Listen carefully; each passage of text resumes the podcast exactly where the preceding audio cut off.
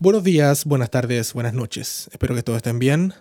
Hoy, en otro capítulo, tenemos a un amigo, sonidista y músico. Miguel Ángel, ¿cómo estás? Bien, bien, súper bien, acá en Ecuador.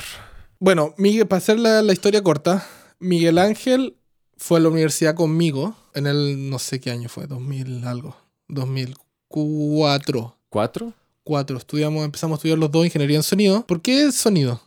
¿Por qué estudiar eso?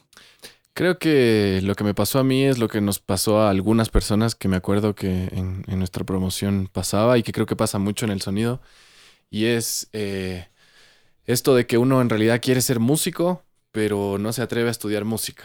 O porque viste que estudiar música tiene como un, una connotación más difícil, como que es más difícil vivir de la música o ser un músico profesional. Y la ingeniería en sonido pareciera ser que fuera algo más, más fácil de, de, tener trabajo o más profesional. Creo que es una presión social también. Entonces, eh, fue por ahí. O sea, yo en el Ecuador, antes de irme a Chile, eh, en el colegio siempre tuve banda, siempre la música fue lo mío. Y cuando tenía que escoger algo para estudiar, no, no me daba la, la cabeza para pensar en estudiar música. Entonces, eh, descubrí recién ahí la idea del sonido, porque no, ni siquiera la había pensado. Y cuando ya la pensé, mi último año del colegio, eh, yo eh, como que hice de pasante, asistente en un estudio de grabación, y, y, ahí recién empecé a conocer el mundo del sonido, ya trabajé un poco en, en la música de mi banda, y, y eso, terminé en, en, en, Chile estudiando ingeniería en sonido. ¿Y por qué Chile? ¿No hay, no había, no hay carrera en, en Ecuador sobre eso? En ese momento no había. No había la carrera. Ahora ya existe. Eh, no, no, existe la ingeniería. Existen tec tecnología, existe producción con mención en sonido, pero la ingeniería no existe. Eh, en ese tiempo no había nada. Pero más que eso, yo me quería ir del Ecuador. Yo quería estudiar en otro lado. Y Chile era como el país más directo porque es mi segundo país. Mi mamá es chilena, tengo nacionalidad chilena y eh, tengo familia allá. Entonces era lo más obvio, digamos. Uh -huh. Y eso, pero tú, te, tú naciste en dónde? Naciste en Ecuador y estuviste toda tu educación sí. primaria y secundaria en Ecuador. O sea, tú cuando te fuiste a estudiar Ajá. a la universidad, ¿fue tu primer como encuentro con Chile? ¿O habías ido antes de? No, no. Sí, sí, yo había ido, o sea, como, como mi mamá es chilena, varias vacaciones fuimos a pasar a Chile. Veranos, eh, navidades, eh, de niño desde, desde chiquito. O sea, la primera vez que yo fui a Chile tenía meses. Yo estuve en el, en el, en el terremoto del 85. estuve en Chile, qué, coincidencialmente. Qué, qué, buena, qué, qué buen y momento ahí... para estar en Chile. claro, esa vez eh, fui con mi, eh, mis papás estaban juntos en esa época, fui, fue mi papá, después de ese terremoto no volvió nunca más a Chile. Y sí, fui varias veces, de niño, de adolescente, y la última vez antes de ir ya a vivir, creo que fue cuando yo tenía unos 16 años, eh, que fue cuando ya tenía la idea de que iba a ir a Chile a estudiar, entonces fui con, primero con una mente un poquito más crecida, y ya con la idea de, ok, esta va a ser mi ciudad, y como mm, ya haciéndome la idea un poco. Y al llegar a Chile, ¿cómo fue irte, porque una cosa es irte a vacacionar a un lugar, a una ciudad, verla con los parientes, tener todo un, un no sé, actividades del, del, día a día ya, ya predeterminadas, porque hay que hay actividades sociales y todo eso como una típica vacación, a irte a vivir y establecerte en Chile y empezar una carrera que hay mucha más responsabilidad involucrada. ¿Cómo, cómo fue uh -huh. ese, ese cambio de switch de que viviste? Uh -huh. Oh, sí, sí, fue interesante. O sea, primero mi madre eh, usó ese verano para ir a Chile también con mi hermana. Entonces fuimos los tres, eh, pasamos ahí un, un, mes, me parece, juntos, como hubiese sido una vacación normal. Y en algún punto ellas se regresaron y yo me quedé. Entonces, la primera sensación fue súper loca porque fue como, eh, por primera vez y por fin me, me, estoy yendo de la casa. O sea, estoy como ya, me fui, crecí, entre comillas. Y mm, entonces eso se sintió súper bien porque se sintió como liberador, como que sentí muy fuerte ese paso de, ok, parece que me, esto es un paso más hacia ser grande. Eh, igual eso contrastado con que yo llegué a vivir ese primer año, bueno, ni siquiera primer año, fueron meses que viví en la casa de una de mis tías, que es muy parecida a mi mamá, entonces tenía una especie de versión clon de mi mamá en, en la casa. Em, por eso tampoco duré mucho en esa casa, porque no quería tener una mamá otra vez. Y después ya cuando empezó la U, como todos nosotros, como este mundo nuevo en donde uno se cree grande, pero, pero no tanto, y gente nueva, país nuevo, me acuerdo clarísimo que la, la clásica, ¿no? Yo llegué a Chile y no le entendía a nadie. O sea, el, acento, a pesar de que mi vieja es chilena y había ido a Chile y todo, yo no entendía nada. O sea, quería comprar algo y no entendía nada, no me entendían nada. Y yo dije, bueno, voy a llegar a la universidad y seguramente los profesores van a hablar bien, van a ser como, mierda, como más. Eh, y finalmente no entendía nada. Entonces me tomó como unos dos meses, así como sintonizar el oído y el cerebro para entender. Pero sí, sí fue interesante ese, ese inicio. Mm. Es que claro, es complicado, creo yo. O sea, yo también, yo, yo no lo viví, o sea, yo vengo de un pueblo muy enano, pero igual fue el cambio, el switch de pasar de, una, de un pueblo enano a Santiago, que es gigante. Que, que, claro. No sé, era, fue complicado. Creo yo, yo odié Santiago por un tiempo. Yo no, no me, me, costó acostumbrarme, hay que decirlo. Para mí, o sea, a pesar de que yo vivía y vivo acá en la capital, en esa época vivía en la ciudad, Em, que se supone que es una ciudad, pero en comparación a Santiago, nada. O sea, igual esto era un pueblo grande en comparación a Santiago. Pero al revés que a ti, a mí me encantó. Me encantó la idea de llegar a esta metrópoli gigante como mucho más, porque yo me fui del Ecuador con un poco de frustración que venía también del, de lo musical. Yo tenía mi banda y yo quería como eh, crecer con la banda y como llegar más lejos. Y acá, puta, la ciudad, la industria era nada, o sea, no, era una cosa muy artesanal.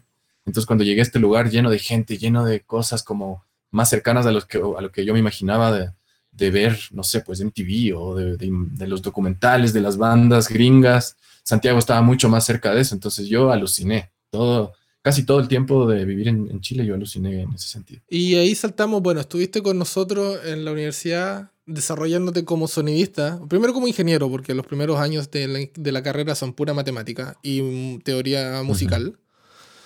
Y después entramos en el segundo, en tercer año yo creo que empezamos con sonido, sonido. Pero tú paralelamente siempre trabajaste en la parte musical. Y no fallaste, creo yo, que ninguna de las dos. Le he preguntado a mucha gente eso, ¿cómo se mantiene el equilibrio de esos dos mundos, sacar todos tus ramos y seguir siendo músico? ¿Cómo mantienes eso? O, o sea, lo primero que pasó, que fue bien bacán, es que como yo tuve ese año eh, en el, mi último año de Ecuador, mis últimos dos años de Ecuador, yo trabajé de asistente en un estudio de grabación acá. Entonces yo ya tuve un poco de, de, cancha en, en, estudio. Entonces me acuerdo que cuando llegamos a primer año, eh, Gabriel tenía, estaba también llegado y tenía su banda, se fueron todos a Santiago, acuérdate, y querían grabar su disco, estaban ahí como eh, apostando a la gran ciudad y a la carrera musical con la banda.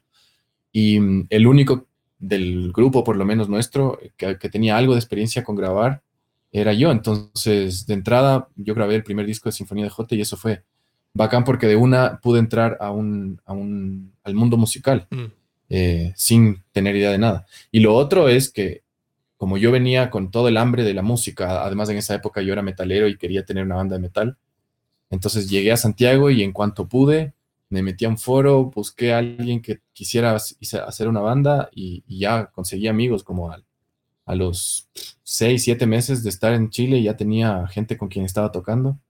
Entonces, yo creo que la, motivación de las dos cosas, o sea, tener todas las ganas de, estudiar sonido y tener todas las ganas de seguir haciendo música, eh, hicieron que las dos cosas pudieran como, como compatibilizarse, eh, coexistir y desarrollarse bien. Y ahí está el asunto. Después de pasaron los años, seguimos avanzando y llega un momento en el cuarto año que tú nos, tú me acuerdo que nos juntaste, estábamos en el patio y nos dijiste, weón, yo me voy de acá. No puedo estar más en e, estudiando esto. Y todos quedamos así. Wow. Pero, weón, estamos en el cuarto año, ya se acabó toda la, paja. que tuvimos que hacer, que en matemáticas, ya pasamos todo eso, toda la parte musical, solo quedaba sonido puro. Y tú dijiste, hasta aquí llego, creo que es la hora. ¿Por qué? que lo que no me acuerdo que los junté para contarles. Ah, yo tuve, yo tuve una, una especie de desencuentro con, con, el, sobre todo con la ingeniería.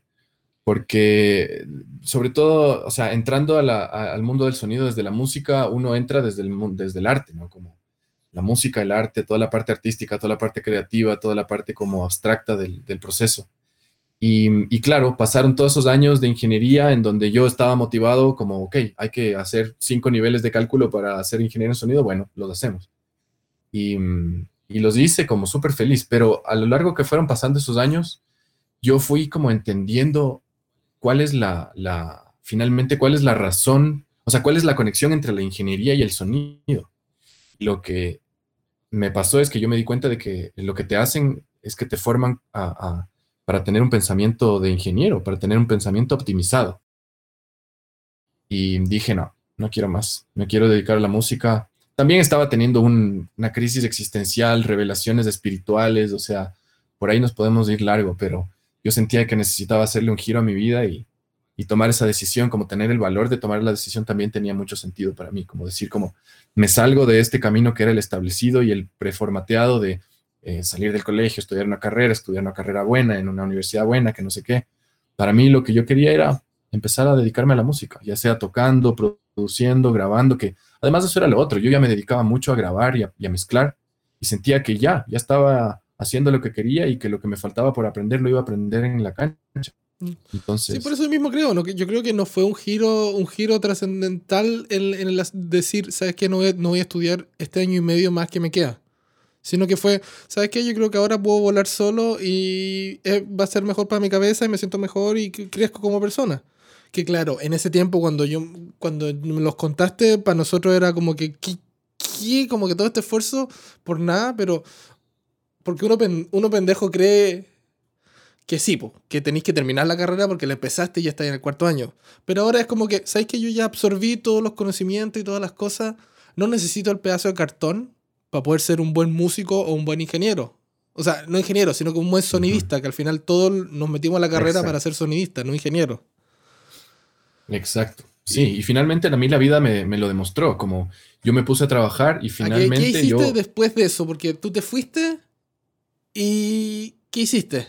Después de. Porque te quedaste más tiempo en Chile o dijiste, ¿sabes qué? Yo me, yo me voy, hago un cambio radical acá y, y me regreso o viajo. No, no, o sea, yo quería vivir Chile, pero ya desde este lugar de no ser un estudiante de ingeniería como al 100%, quería, quería vivir como lo que, lo que yo ya estaba viviendo. Entonces, cuando dejé la carrera, me quedó todo el tiempo. O sea, además que me acuerdo que eh, una de las cosas que pasó fue que yo pagué el año del cuarto año, yo lo pagué. Eh, o sea, pedí el crédito y, pagué ese año. Pero como me salí antes, la universidad me devolvió esa plata. Y entonces yo tuve un pequeño capital con el que me compré una compu, me compré una tarjeta, me compré un micrófono y me compré una guitarra. Me alcanzó lo justo para armarme mi estudio en la casa. Un teclado, MIDI, como ah, ya, eso es lo que yo quería hacer, como ya empezar a, hacer música y a trabajar en, y crear, casa. Y ahora tenía, sí, y ahora tenía todo el tiempo y ya tenía los contactos, ya estaba trabajando. Em, y lo que hice esos siguientes, eh, ¿qué fueron?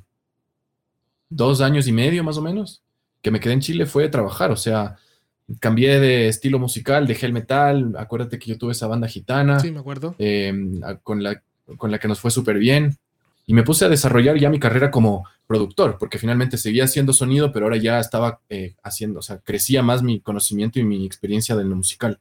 Entonces, eh, ahí empecé a entender de a poco lo que después se hizo más claro que lo que yo quería era ser productor musical.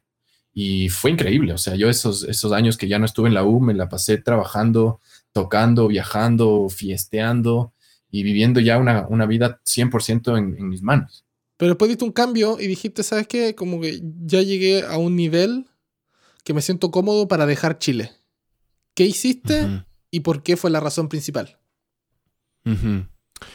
Eh, a ver, la razón principal, fundamental, o sea, la primera razón era eh, el tema de, la deuda. O sea, yo tenía que pagar mi deuda de los créditos que pedí para estudiar. Y en esas épocas yo ya no tenía tanto ingreso, no me estaba, creo que ya no estaba trabajando de mesero, estaba recibiendo plata de la banda, de los, las pegas que hacía con, como sonidista pero ya no me alcanzaba y, me estaba endeudando, o sea, estaba pidiendo plata prestada para poder pagar esa deuda, entonces me estaba doblemente endeudando Y, eso se empezó a volver como un estrés en la vida em, y necesitaba yo solucionar eso. Entonces, esa fue la razón principal y primera que me hizo pensar en, ok, necesito un trabajo eh, que me genere mucha plata o que me genere buena plata. Acá en Santiago parece que no va a pasar. Y me llegó el comentario de algún conocido, no siquiera me acuerdo quién. Ah, creo que la hermana del Mati, eh, que había trabajado en cruceros de, de, mesera y que ese era un buen trabajo. Ibas, trabajabas poco tiempo, ganabas buena plata y, y era una buena opción. Entonces, cuando apareció esa opción que implicaba irme de Chile, yo empecé también a evaluar cómo me sentía con Chile. Y, y claro, yo sentía que ya, ya había llegado un poco a un, a, un, a un fin de ciclo. Sentía que ya había experimentado muchas cosas, ya había eh, topado ciertos límites de lo que yo sentía que podía y que quería hacer. Entonces eh, se juntaron, las dos razones se juntaron como para decidir, ok, voy a irme a trabajar a este trabajo que es irse de Chile y ya no voy a volver. Voy a buscar un nuevo destino. No sabía dónde me iba a ir, sabía que iba al barco y después vería, pero sabía que no iba a volver a Chile y iba a buscar un lugar que según yo tenía que ser un lugar eh, mejor que Santiago. O sea, quería irme a una capital más grande. Quería irme a un Nueva York o a un Los Ángeles o a un Madrid o a Berlín, no sé, como alguna de esas ciudades que expandiera más los límites y las, posibilidades como de, lo que yo estaba haciendo.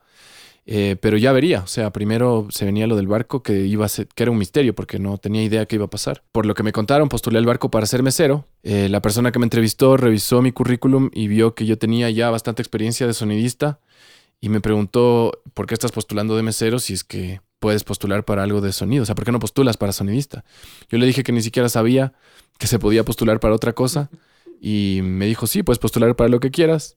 Em, entonces ya, me ayudó, hice la postulación para sonidista y, y pasé, aprobé, aprobé todos los procesos de filtro que tienen en esa empresa. Y mm, lo que me dijeron fue, mira, tienes las capacidades para ser ingeniero en sonido, para ser sonidista del barco, pero como es tu primer contrato, está bueno que hagas un primer contrato para aprender la vida del barco, para aprender cómo funcionan las cosas en el barco.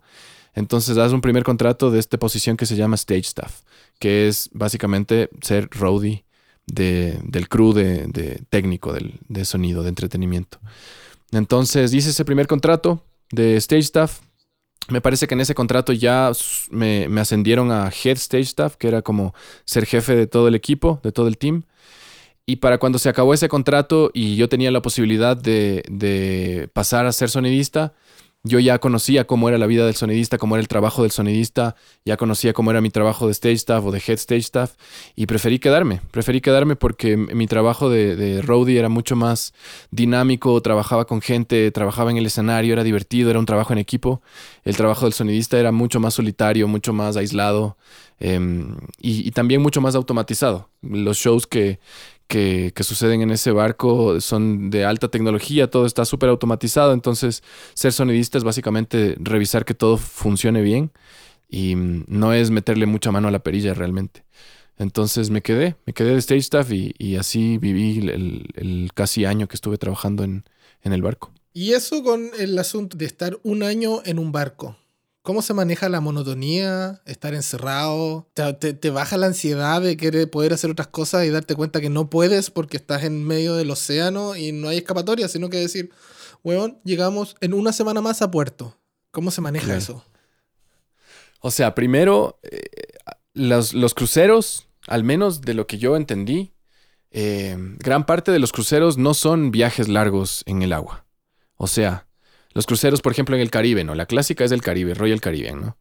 Eh, tú te subes a un barco en un puerto, eh, esa tarde el barco zarpa y a la madrugada del día siguiente ya llegaste a puerto. O sea, la noche que dormiste, cuando despertaste ya el barco está parado y llegó a la primera isla o al primer puerto. Entonces, y el barco pasa todo el día parado para que la gente se baje, conozca, esté la playa y los paseos y lo que quieras.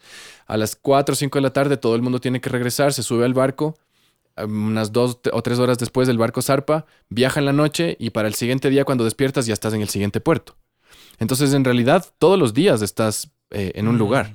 La idea de viajar muchos días, por lo menos en los, en los cruceros que yo estuve, en las, rutas que yo estuve en el Caribe, máximo un viaje de dos días. O sea, que te tomaba eh, dos días en llegar a un siguiente puerto.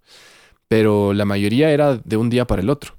Y la ventaja que yo tenía, que tenemos, eh, de que tienen algunos eh, departamentos o algunas áreas en el barco, es que eh, si es que tienes tiempo libre, puedes bajarte también. Y como yo trabajaba en el área de entretenimiento, que es entretenimiento para los pasajeros cuando están en el barco, o sea, de noche, eso quiere decir que la mayoría del día yo lo tenía libre. Y cuando, y sobre todo cuando yo era head stage staff, yo armaba los horarios de todos. Entonces yo me podía hacer mi horario para tener bloques grandes libres y tener tiempo para bajarme a la playa. Entonces, la verdad es que yo me bajé un montón. O sea, yo conocí muchísimo de los lugares en donde estuvimos. Pude disfrutar muchísimo, casi como pasajero de crucero. Y después regresaba a las 4 o 5 de la tarde, me daba un duchazo, me pegaba una siesta. Y a las 7 de la noche empezaba a trabajar y trabajaba hasta la 1 de la mañana una dos de la mañana que terminaban los shows, había que desarmar todo y dejar todo listo.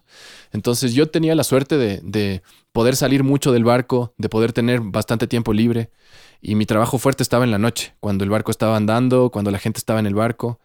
Em, entonces yo, y, creo que un poco a todos les pasa que el primero, primer, segundo contrato es, es todo tan nuevo, es todo tan divertido que no te gana tanto el estrés, a menos que tengas un puesto muy estresante como cocinero, por ejemplo. Los cocineros la pasan mal desde el día uno. Pero mm, al principio es, genial, o sea, estás rodeado de gente de todo el mundo, estás en este lugar que es como mega alta tecnología, todo super pro, estás conociendo estos lugares en el Caribe. Y yo tuve la suerte también de que justo el año que yo me subí a ese barco, a ese barco le asignaron eh, hacer unas rutas de prueba en el Mediterráneo. Entonces tuve un cruce transatlántico. Y llegué, eh, digamos, salimos del Caribe, llegamos a Canarias, eso toma más o menos unos siete días, y después entramos al Mediterráneo con unos dos o tres días más de, mar, y de ahí hicimos muchas rutas en el Mediterráneo, lo cual fue increíble porque conocí muchos lugares de allá también. Entonces, en realidad para mí fue súper fácil lidiar con el tema de la ansiedad, de la monotonía, Sí, para cuando ya llevaba un año trabajando, ya uno empieza a volverse loquito. Y cuando conoces la gente que lleva ocho años trabajando, te das cuenta de que están locos. O sea, ese nivel de repetición y ese nivel de no vivir en la tierra te vuelve una persona muy extraña. Pero por suerte yo alcancé a hacer solo un año y ya, ya me salí antes de volverme loco. Bueno, después que terminaste ese año, te fuiste a Ecuador. ¿Cómo fue esa cosa de cambiarte como, claro, vivir Santiago. Después Santiago llegar a esta cosa de trabajar en el ambiente de sonido y musical, las dos cosas juntas, trabajando como roadie en el... ¿Estás trabajando en Royal Caribbean International? Ajá. ¿Cachai? Como uno de los más grandes consorcios de cruceros mundialmente. Y vuelves a Ecuador. Sí. Porque tu sueño era de ahí saltar a Nueva York o irte a Europa pero decidiste irte a Ecuador. ¿Cómo fue eso? Fue súper inesperado. O sea, yo no tenía planeado volver al Ecuador, no quería volver al Ecuador. O sea, si ya sentía que Chile se me había agotado, Ecuador estaba súper agotado hace años. Entonces, para nada tenía yo planes ni ganas de regresar al Ecuador. Claro, desde el aspecto profesional era una frustración realmente. O sea, no le, yo no le, no le apostaba ni un dólar a lo que podía pasar acá en el Ecuador. Pero venía tan ilusionado por esto que era un romance que, vine feliz de la vida. Si en realidad yo no volví al Ecuador a, trabajar. La idea era venir, pasar un tiempo acá para eh, vivir el principio de este romance que yo estaba viviendo y después con ella ir a, Europa, a Nueva York o a alguna de estas ciudades, ¿no? Pero lo que terminó pasando fue que eh, las cosas empezaron a desarrollarse acá en el Ecuador, tanto de mi relación como de mi trabajo, y de repente ya empezó a tener sentido quedarse acá. Además que yo me topé con un Ecuador distinto al que yo dejé. O sea, yo volví al Ecuador después de siete años, más de siete años de haberme ido. Entonces había crecido mucho, había cambiado mucho. Sobre todo lo que había pasado es que cuando yo me fui, no había mucha gente que se había ido a estudiar afuera. La gente que hacía la industria musical era gente que aprendió y lo hizo empíricamente acá, sin haber salido, sin internet, sin toda esta información a la que podemos acceder ahora. Entonces era una cosa súper intuitiva, súper artesanal. Para cuando yo volví al Ecuador ya habían vuelto varias generaciones, bueno, no sé si varias, pero un par de generaciones de gente que se fue a estudiar al mismo tiempo que yo, un poco y, después. Esta gente volvió con carreras, con experiencia de otras ciudades, Buenos Aires, eh, Estados Unidos, España, Barcelona, volvieron a un Ecuador que ya tenía, ya estábamos en la era del Internet, ya había acceso al Internet, había gente que ya venía con estas ideas. Entonces, claro, ahora Quito era una ciudad que había crecido mucho más artísticamente, o al menos estaba creciendo. Em, entonces de repente se volvió interesante. Yo llego al Ecuador sin ni una expectativa de hacer carrera ni nada. Y de repente me topo con que hay una industria interesante y yo soy una de las pocas personas que tiene toda esta experiencia en sonido. Porque para ese momento yo ya tenía ah, algunos años de grabar discos. Yo grabé mi primer disco, eh, pues fue un EP, pero lo grabé en el 2000, mm, 2000, por ahí. Entonces cuando yo regreso al, al, al Ecuador en el 2011, yo ya tengo 10 años de experiencia cuando el Ecuador está recién empezando. Está súper está súper interesante porque está como, eh, o sea, como efervescente toda la, la, la, onda musical, pero todo el mundo es nuevo, todo el mundo está recién llegado y yo llego yo con, con toda esta experiencia y de repente me vuelvo, ajá, o sea, sin quererlo, de repente llego a ser top 3 de los ingenieros de sonido de la ciudad. Entonces, eso fue una sorpresa para mí, una grata sorpresa, por suerte, porque me empezó a ir bien desde el principio. Y eso, eso resultó en que, bueno, creció, creció, creció y acá sigo. ¿Y cómo te afectó en este, este, en este, en este proceso de, claro, llegaste como top 3 ingeniero y después, claro, obviamente empezaste a desarrollar tu red de contactos, creció, todo bien en Quito, pero ¡paf! 2020, pandemia mundial, no puedes abrazar ni tocar en vivo, no puedes grabar, es más difícil todo. ¿Cómo te afectó en tu área de trabajo? Porque, claro, en Ecuador tú como sonidista, porque como músico yo creo que tocas, y haces disco y grabas todo, pero como sonidista, ¿qué, área haces? Ah, más que nada, o sea, mi fuerte eh, con el pasar de los años fue la mezcla. O sea, lo que mejor me va y para lo que más me buscan es mezcla. Como vemos, seguimos siendo pocos ingenieros en sonido eh, eh, con, bastante experiencia en esta ciudad. Igual soy ingeniero de grabación y soy ingeniero de mastering, pero mi fuerte es, el, es la mezcla. Y con los últimos años ya incorporé la producción, entonces ya he, trabajado como productor en algunos discos y para algunas bandas.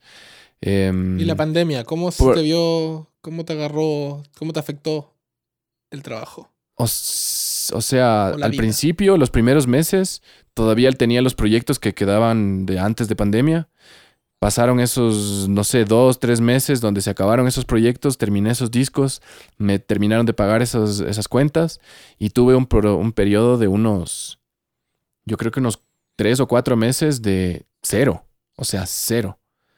El encierro total y el trabajo en cero. Y claro, viste que sucedió mucho el, la conversación en redes de, bueno, estamos en pandemia, tenemos todo el tiempo del mundo, deberíamos estar haciendo discos, pero la situación del mundo era tan rara y tan tensa y tan ambigua que no es que uno estaba inspirado para sentarse a hacer mucha música, ¿no? Entonces, no fue realmente tan productivo en lo musical y en lo artístico. Sí fue productivo en que aprendí a hacer pan, aprendí cosas de construcción, aprendí de cómo a sembrar y cosas así, pero pero el sonido se vio pausado y un tiempo me preocupé porque esos cuatro, tres, cuatro meses que no hubo trabajo, yo me estaba comiendo los ahorros, comiendo lo que me quedaba y en algún punto ya casi que se me acabó la plata. Por suerte, cuando ya estaba llegando al límite, empezó a reactivarse un poco el mundo y empezaron a llegar los trabajos de nuevo. Y, y me salvé. Pero sí, sí fue, fue rarísimo el año pasado. Igual yo me la pasé bien, o sea, no me quejo. Yo tuve trabajo, tuve casa, estuve saludable, toda la gente alrededor mío estuvo saludable, entonces no pasé por ningún apuro, pero entonces me la, me la pude vivir tranquilo, además que vivo en la naturaleza y no, no estuve viviendo el tema de la mascarilla y del no te toques, no te acerques, no salgas, la policía, el toque de queda. Yo casi no viví eso. Qué bueno. Sí, eso, eso, pasó creo, yo creo que yo también, yo tuve parado cinco meses sin cero todo encerrado, como que se separó, separó la industria y se paró. Y claro, uno tiene, saca otras cosas que hacer, o sea, si el sonido no se puede, porque yo también pensé incluso cómo se podía reactivar en postproducción. Tal vez hacer editar algunos voiceover, algunas cosas como unos doblajes comerciales. Nada de eso. Nadie quería grabar. Todos estaban, mm. estaban miedosos de hacer algo. Y era lo que era, y claro, por lo que tú decís, hacer pan era la opción. Compré quintales de harina, eh, entrenar al perro, eh, no sé, de todo tratando de, no sentir ese agobio de en verdad estás encerrado y no puedes salir nomás. Pero bien, o sea, es rico también parar la máquina, darte cuenta que el sonido o tu área de trabajo no es todo en la vida. Hay, hay cosas más que valorar también y estar agradecido por otras cosas como la salud, los amigos, la, no sé. Sí, no, creo que a todo el mundo el encierro y la, situación del mundo le, le obligó a la gente a, a, mirarse a sí mismo y decir, ok, ¿qué estoy haciendo? ¿Qué es lo realmente importante de la vida? ¿Cuánto le quiero dar de energía a esto o a lo otro? Y creo que todos vivimos un proceso como de autoanálisis, de, de ver qué, qué, estamos haciendo y qué queremos hacer de aquí en adelante, porque ya eh, nos vimos forzados a, evaluarnos. Y, y, a mí, en realidad a mí lo que me pasó es que, bueno, como yo sí trabajo en postproducción, técnicamente yo sí podía seguir trabajando, pero como a ti te pasó, la gente dejó de hacer proyectos, como dejaron de hacer discos, se dejaron de hacer sesiones, grabaciones, todo se, acabó, se pausó, ¿no? Entonces yo no tenía trabajo. Pero algo que sí se, se vio súper eh, eh, como truncado fue que yo los últimos dos años estuve tocando con uno de los músicos más importantes del Ecuador. Y este loco eh, es, internacionalmente conocido. Entonces nosotros ya habíamos hecho varias giras internacionales. Teníamos, o sea, en ese momento estaba un disco nuevo salido. Y el 2020 era el año de lanzamiento y de gira mundial de ese disco. Entonces, antes de la pandemia, nosotros ya hicimos una gira en México y teníamos ya buqueada eh, al menos una gira de como 35, 40 fechas en el mundo. Y supuestamente en el camino se iban a confirmar más, entonces iban a ser como 60 fechas a nivel mundial, así Estados Unidos, Sudamérica, Europa. Era la mitad, una, seis meses dando vuelta alrededor del mundo. Exacto. Y toda la basura. Y se venía un año increíble y de repente llega la pandemia y se cancela todo, pero así en seco. Fa, chao. Y ahí sí cagamos. ¿Cómo crees que se viene tu futuro laboral? Y artístico ahora en el 2021-2022, como a corto mediano plazo? ¿Qué crees? ¿Cómo va Ecuador con el asunto? Ecuador sigue creciendo interesantemente. O sea, Ecuador es un, es un país que eh, ya tiene mucho talento. Hay gente con mucho talento, hay proyectos, bandas, artistas, eh, compositores, eh, cineastas. hay, como en todas las áreas hay gente muy talentosa. Lo que le pasa al Ecuador es que no ha vivido los años suficientes como para que las industrias hayan madurado lo suficiente. Entonces están creciendo, todavía están así en pañales y tratando de encontrar las formas, pero la, industria está mucho más atrás de lo que avanzó el talento. Entonces es interesante porque se puede trabajar con gente y con proyectos bien interesantes, con, con gente bien talentosa. Eh, y como yo he tenido la suerte de, estar ahí como con la gente pro y la gente más bacana, entonces he podido trabajar con gente como de proyectos muy interesantes. Em, y eso, eso está, está continuando y va a continuar. Em, lo que yo creo que veo en proyección y que trato de proyectar como con intención es de cada vez ser más selectivo en los proyectos en los que trabajo. Creo que después de trabajar un montón de años en muchos tipos de proyectos, yo por lo menos ya puedo identificar cuáles me disfruto más, qué tipo de proyectos me disfruto más, qué tipo de gente me disfruto más. Y a pesar de que es una industria donde hay mucha gente talentosa, pero no quiere decir que hay muchos proyectos andando, eh, y no sería la mejor idea ponerse muy selectivo y muy picky, eh, sí trato de, de al menos no meterme en trabajos y en proyectos que sé que me la voy a pasar mal. Pero sí, lo que trato es de continuar, ah, o sea, que siga creciendo esta carrera que vengo eh, como cultivando desde que volví eh, y que cada vez se vuelva más, como más, más disfrutable, cada vez eh, que sean los proyectos más interesantes, los que me potencien más a mi trabajo y que yo pueda potenciar más a esos, a esos proyectos. Y ojalá, yo siempre tengo esta idea, que no es fácil de cumplir, pero ojalá uno pueda ir cobrando más. Pero eso es, eh, irreal, al menos en un país como este donde la industria es limitada. O sea, si, si cada vez que intento pasarme de un poquito de la línea de los estándares de los precios, se me cae un montón el, promedio de trabajos que me llegan. Entonces me tengo que mantener en los mismos precios, medio que ya la cantidad de plata que yo gano es, es la, cantidad de plata que yo puedo ganar siempre se mantiene como en el mismo rango. Eh, y eso me ha hecho pensar en que quiero eh, complementar mi vida con otras actividades. O sea, tanto para generar ingresos y trabajar y disfrutar del trabajo, como para que mi vida no sea totalmente el sonido y la música. Que sí, es, mi, es mi, carrera principal y mi, vida central, pero ahora me disfruto eh, hacer otras cosas y, estoy como tratando de darle prioridad también a, a, otras cosas en la vida para que se complementen con mi, con mi carrera, ¿no? Y ahora viene la parte donde tú tienes, si tienes alguna pregunta o varias preguntas para mí que quieras hacer. ¿Tienes alguna pregunta en tantos años que no nos hemos visto? Puta, podría hacerte mil preguntas, pero mm, ya que estamos en el tema, a mí me... Siempre me, me causó curiosidad cómo llegaste a, a enganchar y, a, y cómo fue tu proceso para llegar al sonido directo.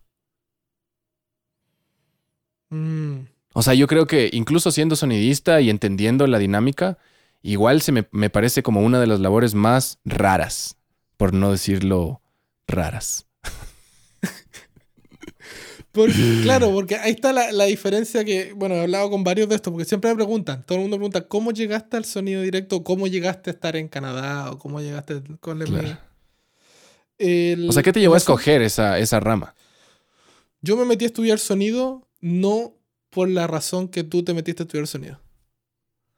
Como que yo siempre, como que hablé con Jorge en, el primer episodio de que nosotros cuando nos metimos a sonido, había gran parte de la mayoría de la gente que estaba estudiando sonido, que eran años mayores que nosotros, que estaban en segundo, tercer, cuarto año, eran rockeros o panquetas frustrados que se metieron a la cosa para poder grabar su banda y llegar el rock chileno, peruano, boliviano, ecuatoriano, argentino a los estándares. ¿Cachai? Como que querían, ellos querían, se sentían muy identificados con el sonido musicalmente hablando. Yo me metí a ingeniería en sonido porque me gustaba el sonido, pero para audiovisuales. Siempre me llamó la atención el sonido en películas. Y claro, pues, estudié eso, me especialicé. Todos mis ramos de especialización fueron con postproducción. Había un ramo de especialización que fue ese año que se puso que fue sonido directo. Y dije, ah, ya, esto es como antes, el proceso antes de que se hace la postproducción. Y me metí, y claro, el ramo era, estos son los equipos que ocupamos, estas son las cosas, y vamos a grabar. Fue como muy de terreno. Hagamos un cortometraje.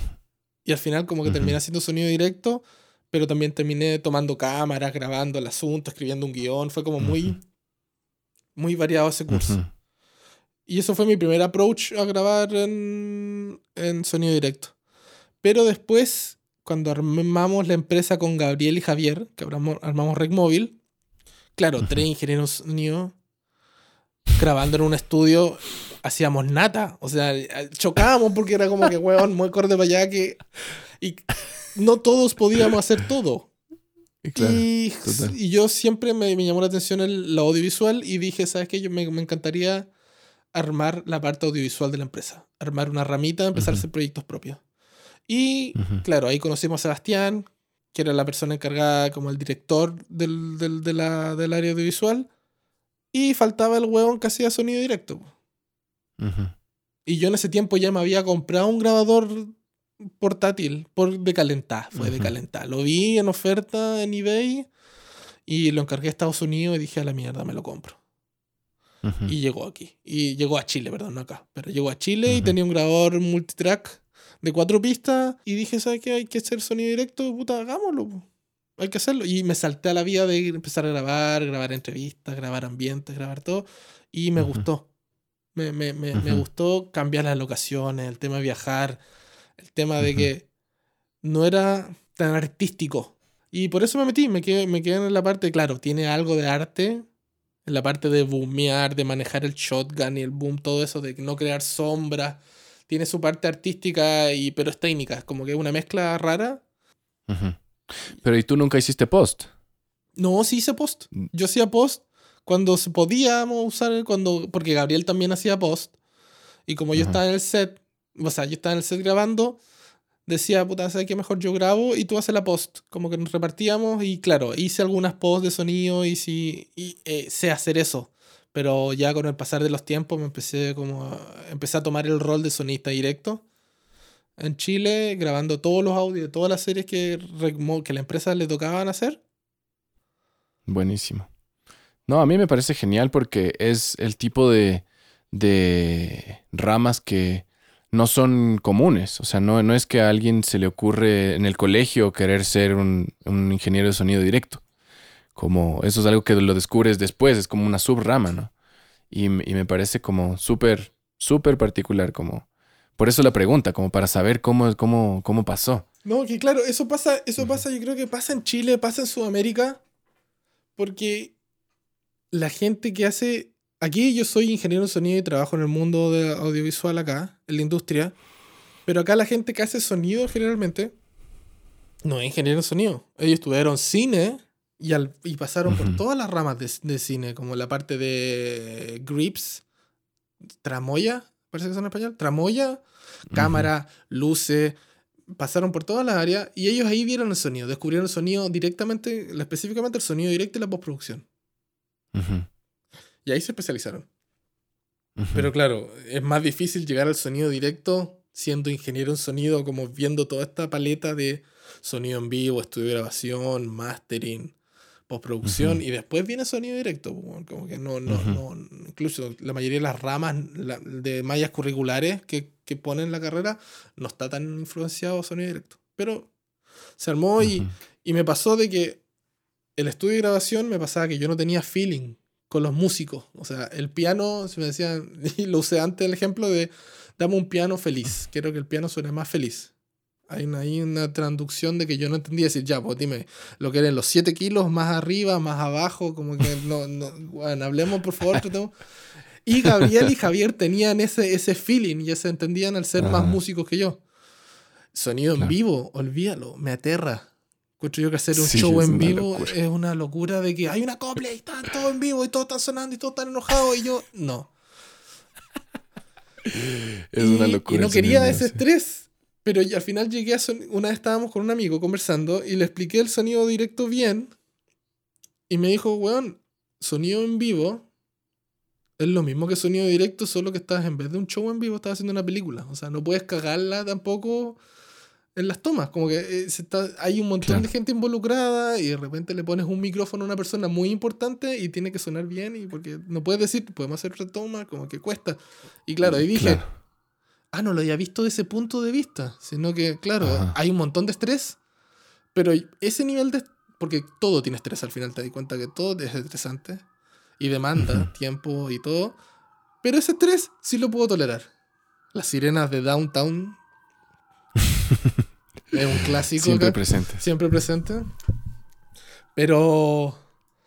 eh, eso, pues, como que puedo lidiar con ese estrés. Puedo ir al set y que todo esté gritando y se esté cayendo todo a pedazos y que se va la luz del, del, del atardecer, se nos va la luz natural y todos corriendo como locos para sacar el plano y hay una sola oportunidad. Ok, yo puedo hacer esa, esa, esa- toma, esa escena de one take sin, sin problema. Ese, ese nivel de estrés lo manejo.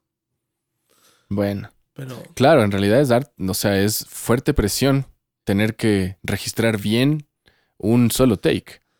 Porque al final es un registro, porque algo que pasa en el sonido en vivo es que se te puede ir a la mierda, acopló todo, se fue al carajo, pero ya, quedó en la memoria de la gente, no es que quedó grabado para que la gente después vea cómo se fue toda la mierda. En cambio, si, si la cagas tú, como que hay que, hay que resolver eso o arreglar de alguna forma, ¿no? Sí, pero como que después con los años, ahora digo, weón, no se murió nadie. Es como que si salió mal la toma, decir, ¿sabes qué? Oh, Habla, habla con el asistente de dirección, la persona que está controlando esto, y decir, hay que hacer otra, otra toma de nuevo por sonido. Y, se- Ujú. y, y hay que hacer, o sea, dependiendo, claro, ¿qué haces? Si grabas comerciales, películas, series, se hace otra toma. Pero si estás grabando un- Ujú. un reality o alguna cosa que está en- que no, no se puede re- recrear, puede claro, ahí, está, ahí, ahí hay más estrés, pero no se muere nadie, güey. No, están- no estamos curando el cáncer, no somos médicos, como que Mm. hay que entender eso también, que no las cosas salen mal y bien. Sí, no es tan grave. No Nunca es es tan grave, grave. no, nada es tan grave, nada es tan grave. Mm. Sí, es verdad. Y claro, y Genial, comienzo- me parece genial. y al comienzo igual uno me Mm. estresaba porque se escuchaba el viento o porque el huevón ponía el lavalier escondido y se movía un poco y sonaba. O sea, no sonaba terrible, pero sonaba. Y yo decía, huevón, pero ¿cómo? Claro. Y, y claro, después era, weón, son físicas. Si el weón se mueve, va a sonar la chaqueta. No es que esté sonando un ruido de, de, de- lavalier tocando, sino que es la chaqueta y el ruido normal de una chaqueta cuando se mueve. Es normal, es natural. Claro, No, puedo, no puede flotar el micrófono y que no suene nada, ¿cachai? Como que no. claro. Claro. Sí. Sí, creo que eso es algo que con los años eh, uno descubre, ¿no? Como que no es, no, es necesario estresarse tanto, no es necesario complicarse tanto. Incluso si algo no sale tan bien, ya está, no, es tan grave, se puede solucionar. Al final, el resultado final es el- la composición entre todos los aspectos de lo que se está haciendo. Si puta grabé un disco y después me meto a mezclar y me doy cuenta de que la caja quedó saturada, ya está, no importa, se mezcla la batería sin usar tanto el micrófono de la caja y va a sonar bien igual, como no es tan terrible. ¿Otra pregunta? ¿Alguna otra cosa? Ah, yo diría, eh, échate un, un, un, un- un comentario rápido de, del el contraste entre eh, Chile y Canadá. O sea, ya llevas hartos años allá. Me imagino que esto te lo han preguntado todas las veces y lo vas a repetir todos los podcasts, pero, No, pero ¿qué onda? ¿Cuál, o sea, qué, qué, cómo, cómo fue la transición y cómo lo sientes? ¿Te vas a quedar ahí? ¿Qué, qué, cuál es el plan? Eh, a ver, ¿cómo fue la transición? O sea, más que, más que cómo fue la transición, ¿cómo, cómo, cómo comparas la vida en Chile, la vida en Canadá, cómo el, O sea, el- claro. el mundo... Ni un país es perfecto. Hay que asumir eso. Nada, nada es perfecto. Y Canadá tiene cosas buenas y malas.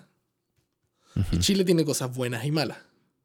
Ujú, Pero, claro, en la- el asunto de lo laboral es otro mundo. O sea, yo llegué aquí y, y. y hay otro equipamiento. Aquí descubrí todo otro mundo de, no sé, po, respecto a lo, no sé, la- las cosas de sonido directo. Aquí hay tiendas de sonido directo especializadas que solo venden equipos de sonido directo. O sea, que tú entras claro. Y no hay ni un computador con una tarjeta, no sé, una motu de algo. Nada, nadie le importa eso. Ahora son los grabadores portátiles, eh, cañas, eh, micrófonos especializados, lavalier. Solo para eso. O sea, todos los accesorios, todo el mundo, existe un mundo para eso. Y yo estaba loco, te lo juro que yo iba, cuando llegué recién, yo iba a mirar la tienda porque como era pobre y no tenía, y partiendo, no sabía que iba a dedicarme a eso, sino que miraba y decía, incluso tiré currículum ahí para trabajar. Solo, yo quería trabajar ahí y decir, "Oh, todos estos equipos, saber cómo se ocupaban, un montón de equipos.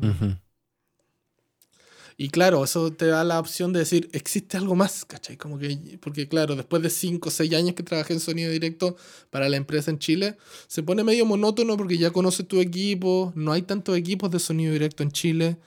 Es como que te aprendes a defender con lo que tienes.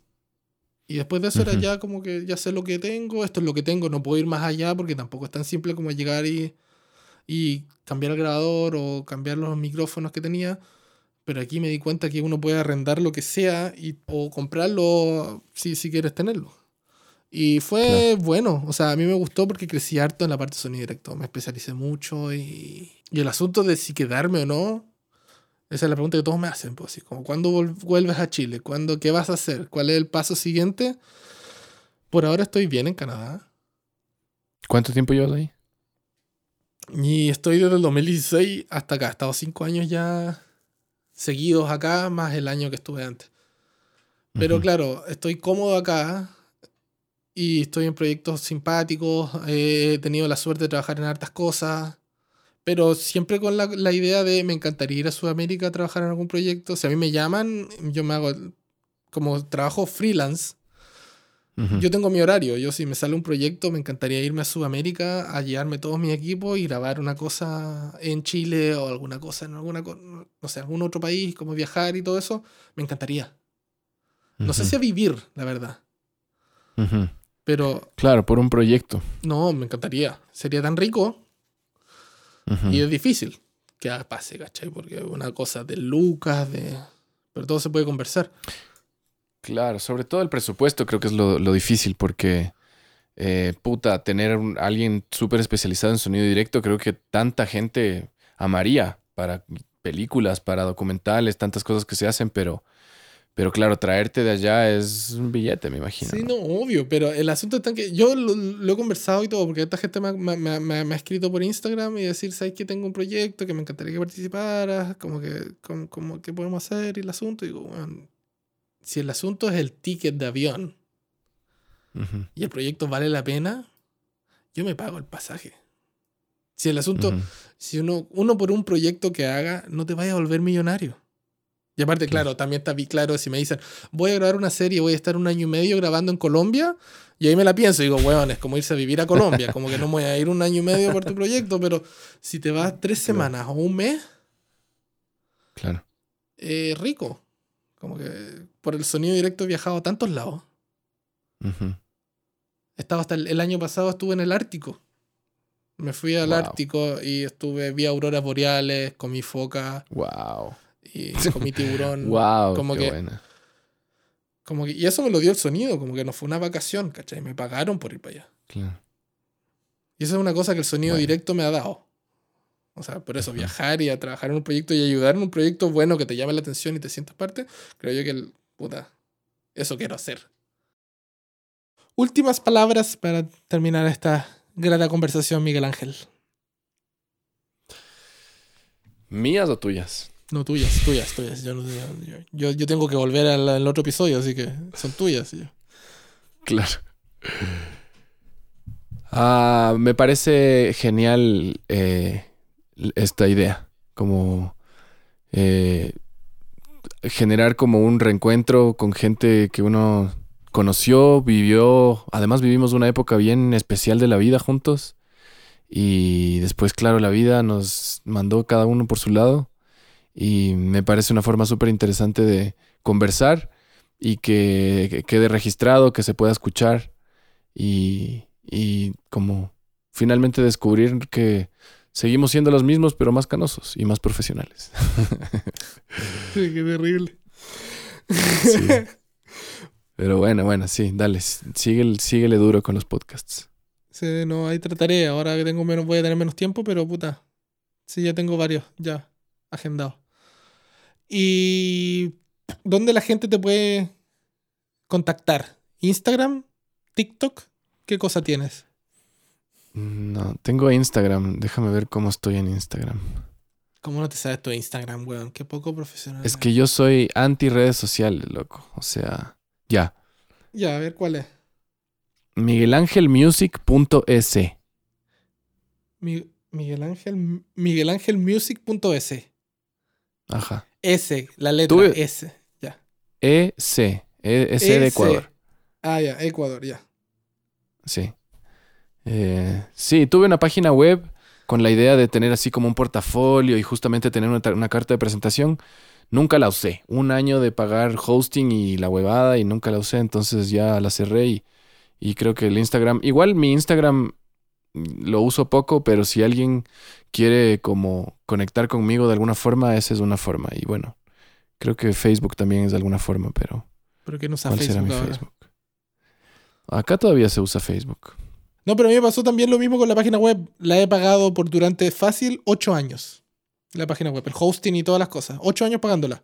Nunca la he subido. Me da una paja gigantesca. No, no, ves. no, no, me, no me. No sé. No sé si subirla. Tengo Instagram. Es como lo mismo que las tarjetas de presentación. Tengo Instagram. Subo todo a mi Instagram. Las cosas que fotos de mis trabajos. Como si me quieres contactar, ahí estoy. Sí, creo que es la, la mejor por ahora. Gracias totales por haber venido. Eh, Darte el tiempo porque igual hablamos harto, harto rato. Se pasó volando, la verdad. ¿Cuán- ¿Cuánto se supone que tiene que durar el podcast? Lo que dure. No, no tengo tiempo. ¿Ah, sí? no, a mí me da lo mismo. sí. Lo, lo voy a editar y todo, pero sí. Porque claro, nadie tiene el tiempo de estar escuchando dos horas hablar un par de hueones que no conocí ni que, ni, ni que son famosos. y que, que- claro. Claro, ¿qué onda? pero, Sí, no. pero bien, o sea, si, si, las si las respuestas son sólidas y son interesantes, yo no voy a cortar nada. ¿Qué gano con cortarlo? Es una hueva. Mm. Sí. Bacano, bacano. Gracias a ti, loco. Gracias a ti. Me parece una súper buena, buena, buena idea y, y ojalá la sigamos haciendo. Ya sea con podcast o sin podcast. No, obvio, yo feliz, pues, weón. Sí, feliz. Sí se puede. Ya. Muchas gracias. Espero que estén bien. Espero que la hayan pasado bien. Nos vemos en un próximo capítulo. Adiós.